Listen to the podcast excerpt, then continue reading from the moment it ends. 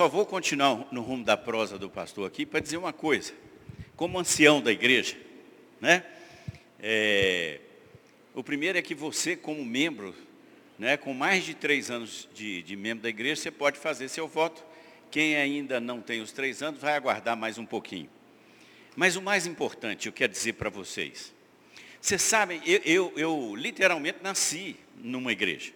Mas nascer na igreja não quer dizer ser filho de Deus.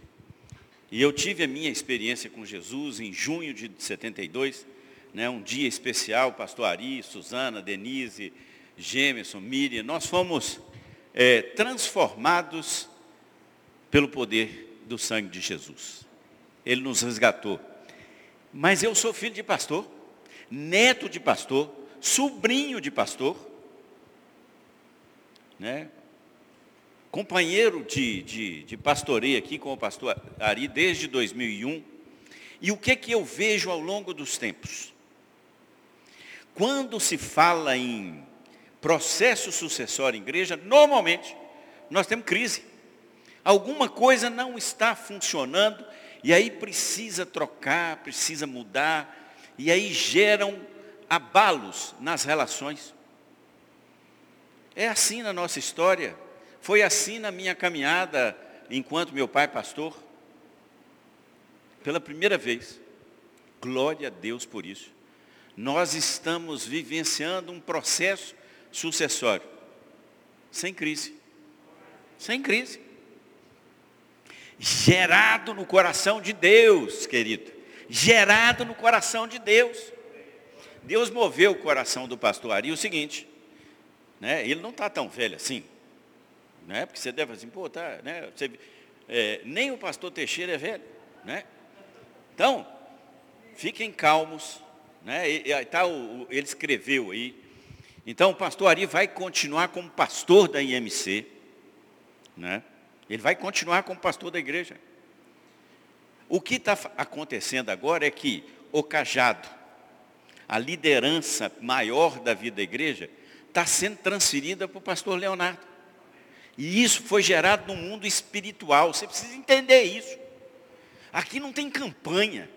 Você entendeu? Nós vimos aí dia 2, né, dia 1 lá em Brasília, nego fazendo né, campanha, voltamos aí no fim do ano, as pessoas foram para a televisão, né? Vocês não viram ninguém aqui, meu número é tal. Não viram. Por quê? As organizações precisam dessas coisas o organismo vivo, a igreja do Senhor Jesus, as coisas são diferentes. E glória a Deus, porque elas estão sendo diferentes. Então, quando o pastor Ari te desafia a você dar o seu sim ao pastor Leonardo, é porque isso foi gerado no céu. E está sendo gerado no nosso coração. Né? É uma nova geração que vem para continuar aquilo que não é nosso, é do Senhor. E que esperança nós temos, né? De que essa igreja há de cumprir, dia após dia, até Jesus voltar, o propósito que ele tem para ela. Com esse povo lindo aqui, né? Então eu não podia deixar de falar isso aqui para você que está aqui, para você que está em casa, né? De que é algo gerado. Né? O pastor Ari orou muito. Não é fácil, não. Né? O pastor Léo foi, foi gerado no coração dele. Por quê? Nem o pastor Ari, nem o pastor Léo, se tiver juízo perfeito, aceita um desafio como esse. Mas é porque a graça, a misericórdia do Senhor, através do Espírito Santo, geraram esse compromisso. Então fique em paz, querido, viu? Não tem crise, né? o pastor Ari vai continuar conosco, o pastor Léo já está conosco. Então, nós vamos continuar trabalhando, né? Com gás novo, como o pastor Ari, e aquilo que é novo de Deus está vindo, todo dia, continua, 36 anos essa igreja é assim. Glória a Deus por isso, viu? Fique em paz. Glória a Deus. Vamos lá. Esse é um tempo que o Senhor fez para a gente meditar juntos aqui, né? Nós adorarmos a esse Deus e agora recebemos a palavra dele. Né? E eu quero te desafiar, abra a sua Bíblia em, no livro de Romanos, a carta que Paulo escreveu à igreja em Roma. Né? Irmãos nossos que moravam em Roma receberam essa carta de Paulo. Paulo estava doido para ir visitá-los, mas ele escreve uma carta para eles. Então, Romanos 15, no versículo 13. Eu quero ler essa passagem e você continue com Romanos aberto aí perto, porque no 14 e no 15 nós vamos passear aqui é, hoje, nessa reflexão e nesse momento de meditação que vamos fazer aqui. Romanos 15, 13. E o Deus da esperança encha vocês de toda alegria e paz na fé que vocês têm, para que sejam ricos de esperança no poder do Espírito Santo. Outra tradução diz assim, que vocês transbordem de esperança. E a Bíblia de Jerusalém diz assim, que o Deus da esperança vos cumule de toda alegria e paz em vossa fé. Cumular é encher, né? A fim de que pela ação do Espírito Santo, quem age para dar esperança é o Espírito Santo. E a vossa esperança transborde. Vamos orar? Pai amado, nós somos teu povo, estamos aqui e obrigado por esse tempo de adoração e louvor, porque o que cabe a cada um de nós é porque não é porque nós precisamos como obrigação fazer isso, mas é porque o nosso coração se enche de alegria para reconhecer esse Deus maravilhoso. E por isso nós o entronizamos através da nossa adoração e receba, Pai, aquilo que tem de mais precioso na nossa vida, que é a nossa própria vida. Porque queremos nos render ao Senhor e por isso o adoramos na beleza da tua santidade. Pai, nós lemos a tua palavra. E a tua palavra é viva e eficaz e ela é a verdade. Por isso, Pai, pelo Teu Espírito Santo, ministra aos nossos corações nessa noite. É isso que te pedimos, no nome de Jesus. Amém. Queridos, no, no, no final do ano, a gente, né, no, no corpo pastoral, nós estávamos discutindo assim, qual seria o desafio que Deus queria dar para a nossa igreja em 2021. Né? Nesse tempo de restauração que né, nós temos vivenciado, né, um tempo de conexão, e aí as coisas, textos bíblicos, e chegamos na esperança. E esse texto foi colocado como uma das possibilidades.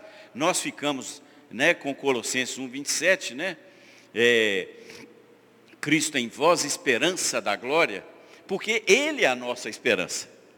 É Ele que nos enche através do Espírito Santo com essa esperança.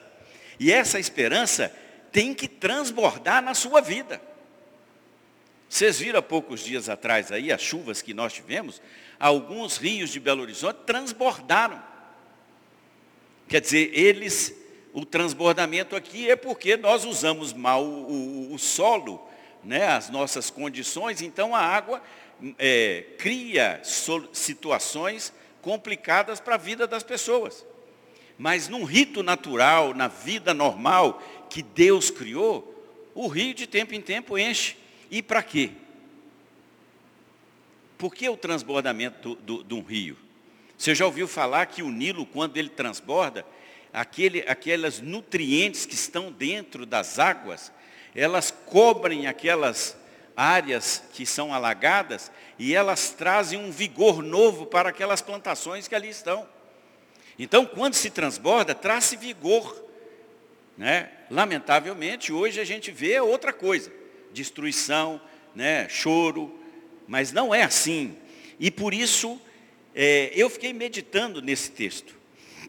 E aí fiquei assim, por que que Paulo, e essa é uma oração de Paulo, né? Paulo está rogando a Deus o seguinte, Senhor, encha esse povo de paz, alegria, e que a esperança que o Espírito Santo vai dar para eles seja de uma forma que transborde.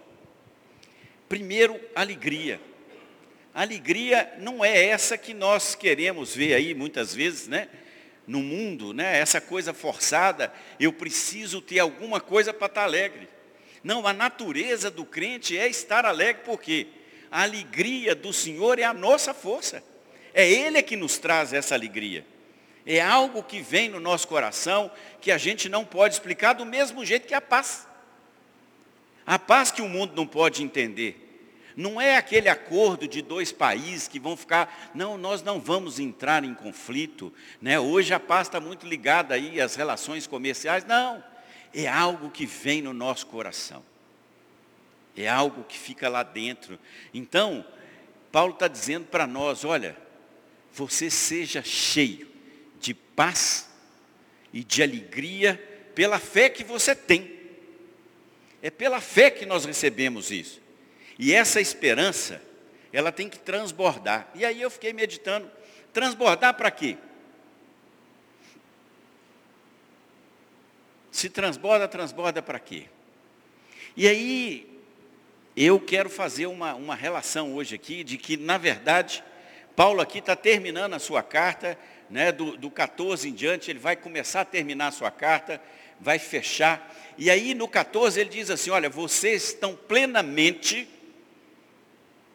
habilitados, né? Olha lá, vocês estão possuídos de bondade, cheios de conhecimento, aptos para vos admoestardes uns aos outros.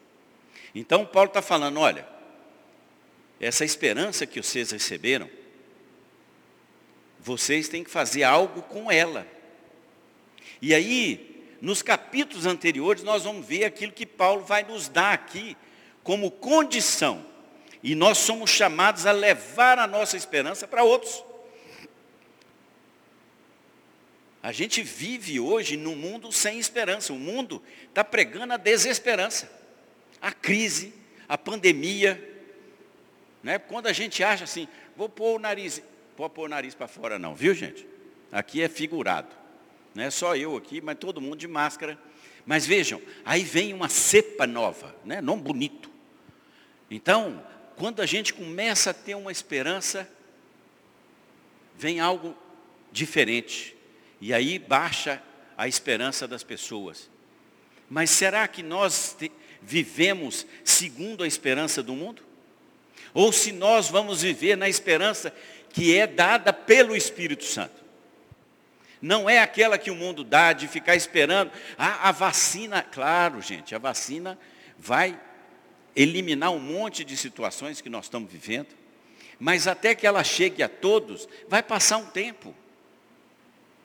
Então, nós precisamos entender. E aí, eu queria mostrar para você o seguinte: é interessante porque Paulo, nos capítulos iniciais de Romanos, até o 10 ali, mais ou menos 11, ele fala de doutrina, justificação, né, a fé, ele vai nos doutrinando. A partir do versículo, é, do capítulo 12, ele começa a pôr em prática aquilo que nós, como cristãos, temos que fazer. E aí, o 14 e o 15, ele trabalha com aqueles que são fortes e aqueles que são fracos na fé. Por isso o título da mensagem hoje é Leve a esperança a outros. E eu quero te desafiar, a nós todos aqui nessa noite, a nós sermos agentes que levem essa esperança para outros. Paulo começa no, no capítulo 15, 1, diz assim, ora, nós que somos fortes na fé, temos de suportar as debilidades dos fracos e não agradar a nós mesmos. Olha só. Interessante. Então, e aqui, na verdade, se você ler, e eu quero te desafiar, depois você leu 14 e 15 todo, você vai ver que Paulo estava tratando no 14 o seguinte, dos fracos e fortes, porque na igreja de Roma tinham pessoas que eram judias e ainda seguiam, aceitavam a Jesus como Messias, mas estavam seguindo o rito judaico. E existiam os gentios que tinham se convertido e não seguiam o rito judaico. Por isso é que Paulo fala, olha, é comida, é bebida? Não é. E muitas vezes nós nos apegamos a legalidades a questões menores e sufocamos uns aos outros, querendo dizer com essas coisas de que nós estamos com a verdade. Então, Paulo aqui nos mostra o seguinte: olha, não se esqueçam. E aí em Efésios ele fala que nós, num certo tempo, estávamos sem Cristo. Lá Efésios 2, do 12 né? Ali ele fala, olha, nós estávamos sem Cristo separados da comunidade de Israel e estranhos às alianças da promessa, não tendo esperança e sem Deus no mundo. Essa era a realidade que a gente vivia. Mas agora eu tenho Jesus no meu coração. Eu estou forte, eu reconheço que Jesus é o Senhor da minha vida, eu tenho pleno conhecimento. E aí vem o seguinte: existem aqueles que estão fracos. E nós temos pessoas recém-convertidas, aquelas que ainda não se converteram. Como é que nós vamos é, conviver com elas? Eu me lembro que há muitos anos atrás, eu era moleque, meu pai pregando lá em, em Santa Maria, na terra da minha mãe, e no momento da, da ceia, né? É, um primo meu que não seguia é, né, o, o, evangelho, no momento da ceia ele foi à frente e eu, né, zeloso, como Paulo, achei estranho que ele fosse tomar a ceia do Senhor se ele não era membro da igreja. E aí quando acabou o culto, porque eu também fiquei calado, cheguei em casa, falei com meu pai, mas meu primo não podia ter feito isso. Ele falou, filho, a ceia do Senhor não é nossa. Se o Espírito Santo moveu o coração dele, glória a Deus por isso. Né? Ele está recebendo a palavra. Então, nós temos que ter um cuidado com esses que são fracos na fé. O que, que Deus espera de nós? É que nós sejamos fortalecidos no conhecimento da palavra do Senhor e tenhamos convicção. Ainda existem aqueles que não têm convicção. Você tem escutado essa palavra aqui na vida da igreja, sobre convicção. Né? Nós somos convictos, nós precisamos estar convictos. Mas existem aqueles que não têm convicção. E nós somos chamados, porque temos a esperança, e ela precisa transbordar de nós levarmos essa convicção a esses que ainda estão débeis na fé. Esse é o desafio para nós. Né? Essas debilidades precisam é, ser colocadas. Ora,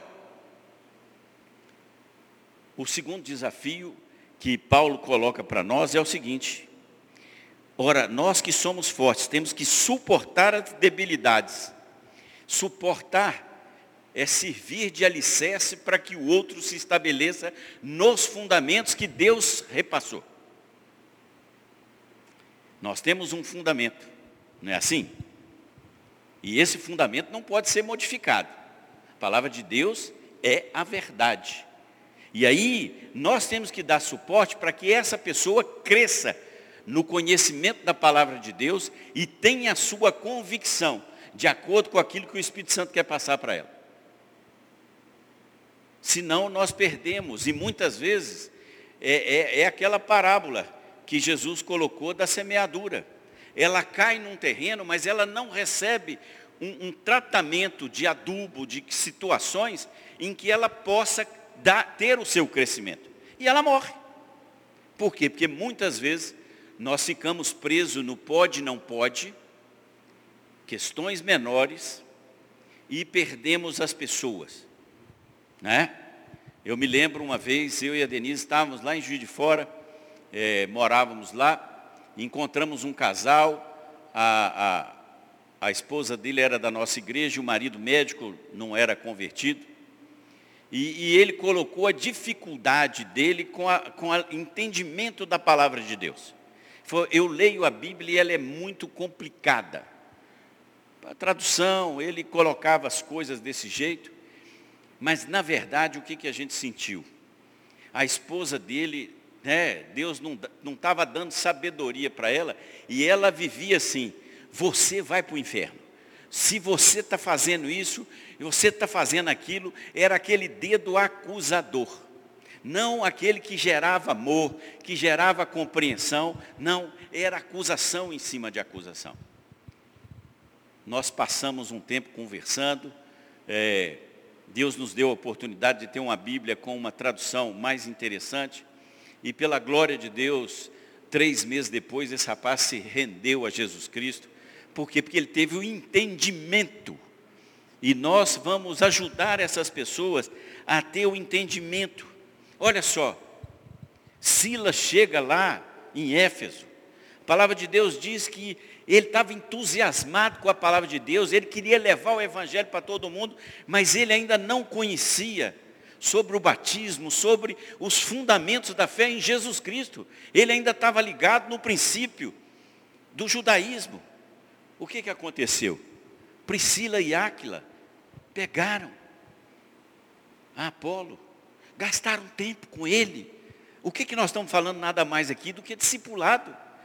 Né? Eu começo a caminhar com aquela pessoa que é nova na fé, ela tem dúvidas, e você vai tirando, você vai ajudando, você vai nutrindo. E Silas sai para ser um homem poderoso em obras, ajuda no, na divulgação do Evangelho em toda a Ásia. Por quê? Porque ele recebeu o suporte para crescer. Quando Paulo se converte, o Saulo, vocês imaginam, Ananias ainda fala assim, eu ir lá orar por aquele cara, até tá doido, ele está matando todo mundo aí. Irmão Paulo. E aí Ananias começa um processo de caminhada, de ser suporte. Paulo, eu, as minhas costas vão ser para você crescer no conhecimento da palavra de Deus. Depois Barnabé continua. E é interessante porque a palavra de Deus é tão maravilhosa que você vê no começo do livro de Atos é assim, Barnabé e Paulo, Barnabé e Paulo, Barnabé e Paulo. Daqui a pouco vira Paulo e Barnabé. Por quê? Porque o discípulo teve tanto conhecimento, ele teve tanto suporte, as suas fragilidades foram atendidas por aquele que tinha a esperança transbordando e pôde caminhar. Por quê? Porque ele foi crescendo no conhecimento da palavra de Deus. Que coisa maravilhosa, né? A segunda coisa que Paulo fala aqui para nós é o seguinte: não procure agradar a você mesmo. Nós estamos vivendo num tempo em que ah, o hedonismo, né, é, é essa, é, é esse, esse, essa pós-modernidade, né, essa sociedade líquida, que já nem é pós-modernidade, ela está gerando o seguinte, eu me basto. Eu me basto. Como? E vejam que desde a queda o homem vem tentando ser o centro das atenções. Ele não quer que Jesus seja o centro das atenções. E aí ele quer virar o centro das atenções. E aí, nem Jesus procurou agradar a si mesmo. Ele se ofereceu, se esvaziou e se prostrou diante de algo para que nós tivéssemos vida. E muitas vezes nós estamos preocupados nós estamos preocupados com o meu, o meu estômago, né? É a minha vida. Eu não quero saber do outro.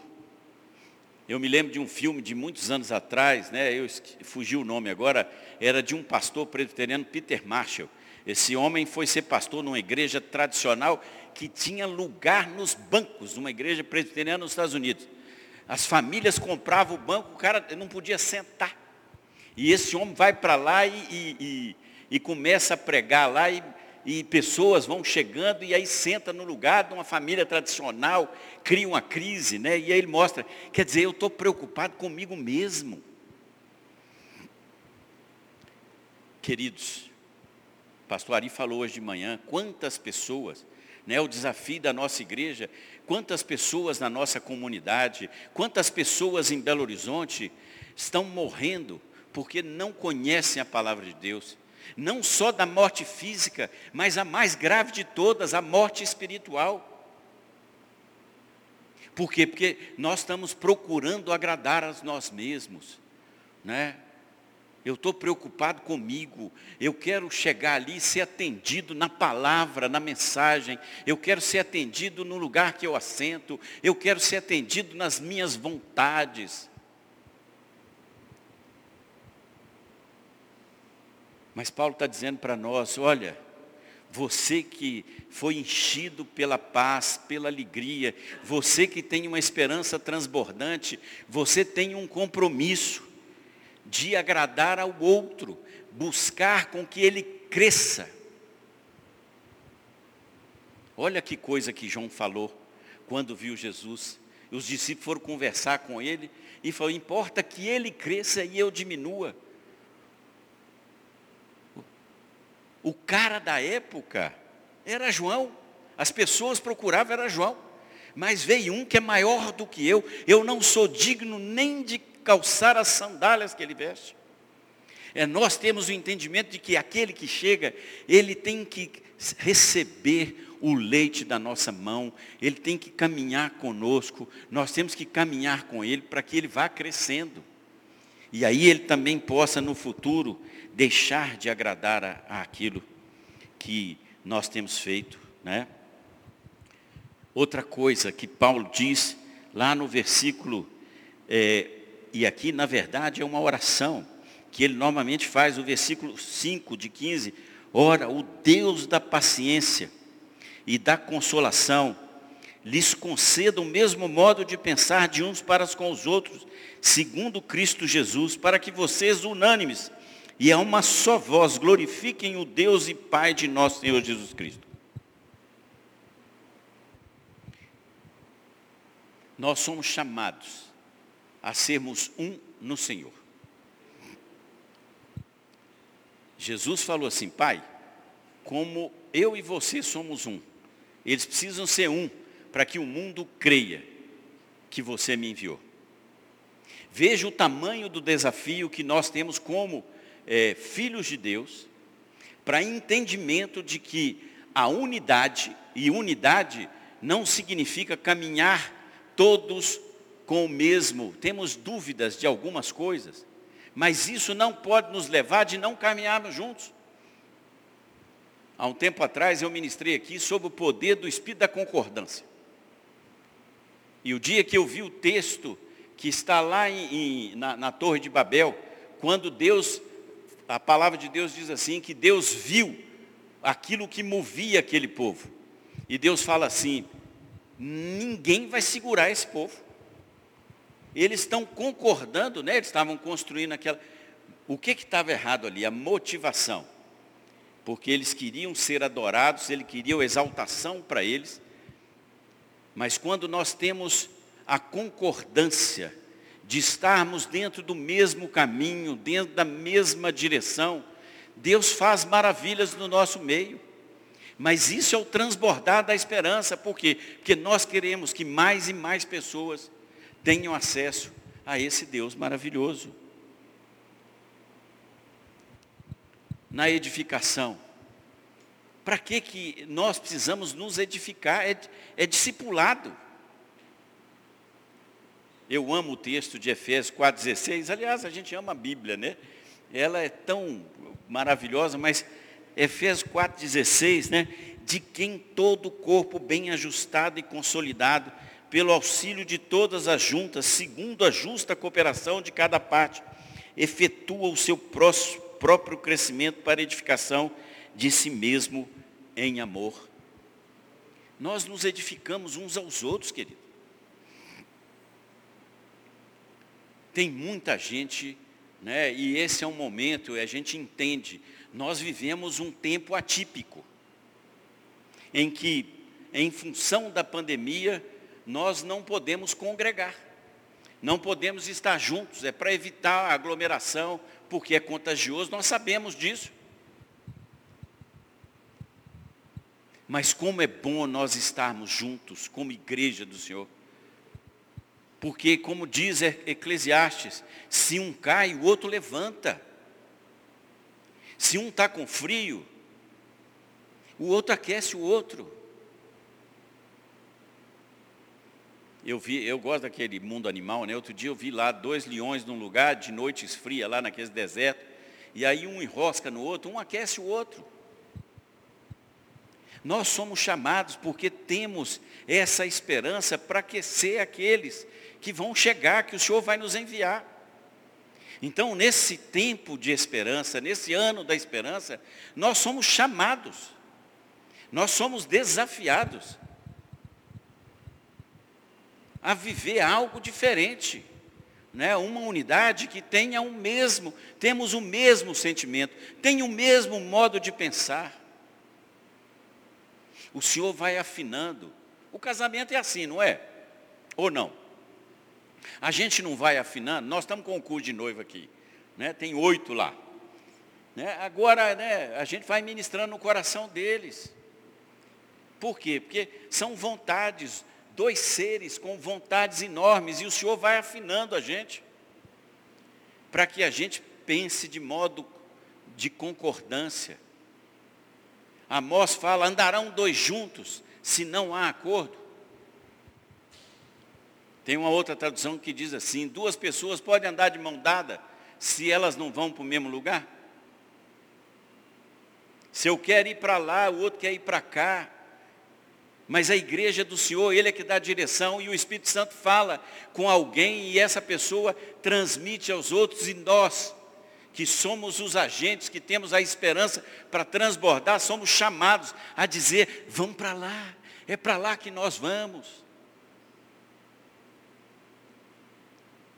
Por quê? Porque nós acolhemos aquele que é fraco. Nós servimos de suporte para que ele cresça. Nós nos edificamos mutuamente uns aos outros.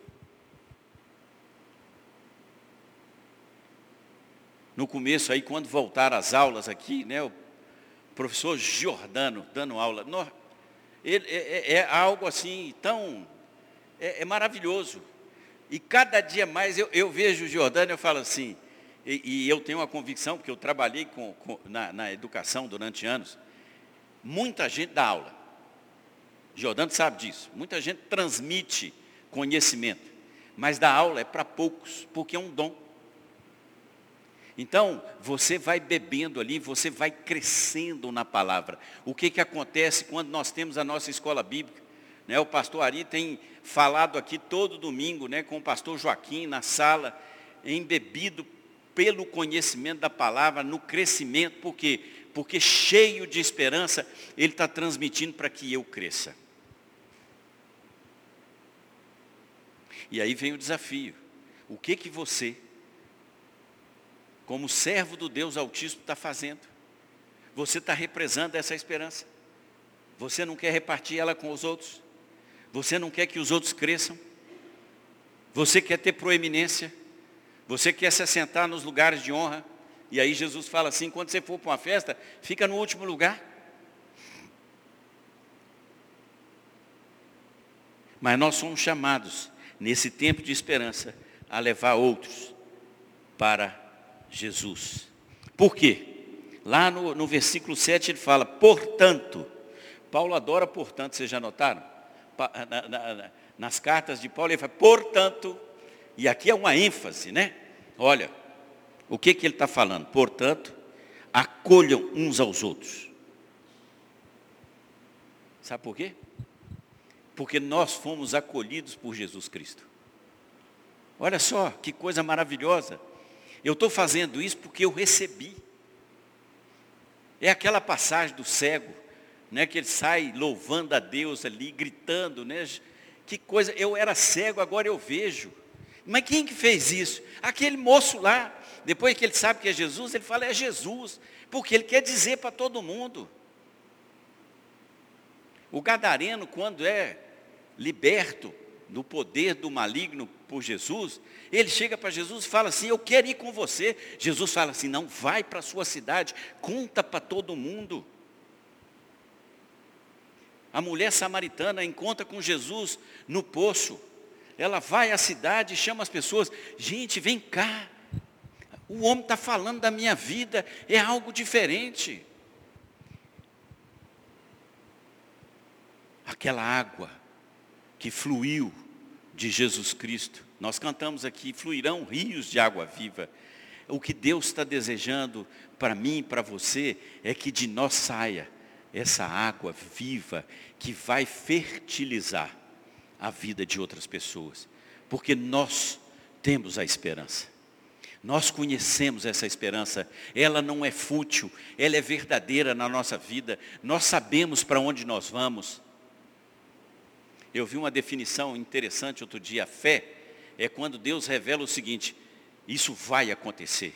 E a esperança é, eu vou esperar o dia em que aquilo que Deus me prometeu vai acontecer. E por isso eu tenho a esperança. E para esperar, eu preciso perseverar, eu preciso continuar, eu preciso caminhar, eu preciso entender que Deus me chamou para acolher aqueles outros como Cristo me acolheu. Eu não tinha merecimento nenhum, mas Ele nos acolheu. Que coisa maravilhosa. Glória a Deus por isso. Né? O Senhor é, é, é tão lindo e, e, e nós somos chamados a viver isso, para sermos aquilo que Ele deseja que nós façamos. E qual é o fim de tudo isso? E é interessante porque Paulo faz outra oração aqui no capítulo 15. Lá nos versículos 5 e 6 ele diz assim: Ora, o Deus da paciência e da consolação lhes conceda o mesmo modo de pensar de uns para com os outros, segundo Cristo Jesus, para que vocês, unânimes e a uma só voz, glorifiquem o Deus e Pai de nosso Senhor Jesus Cristo. Vejam, nós fomos habituados durante muitos anos de que a igreja acontecia dentro das quatro paredes. E Deus está nos dando um tempo de oportunidade para que nós entendamos que a profissão que eu tenho, aquilo que eu faço, aquilo que eu sou, e se eu sei o que eu sou em Jesus Cristo, eu sou um agente de levar essa esperança para outras pessoas. Então, o fim de tudo isso é nós sermos desafiados a sermos agentes. Por quê?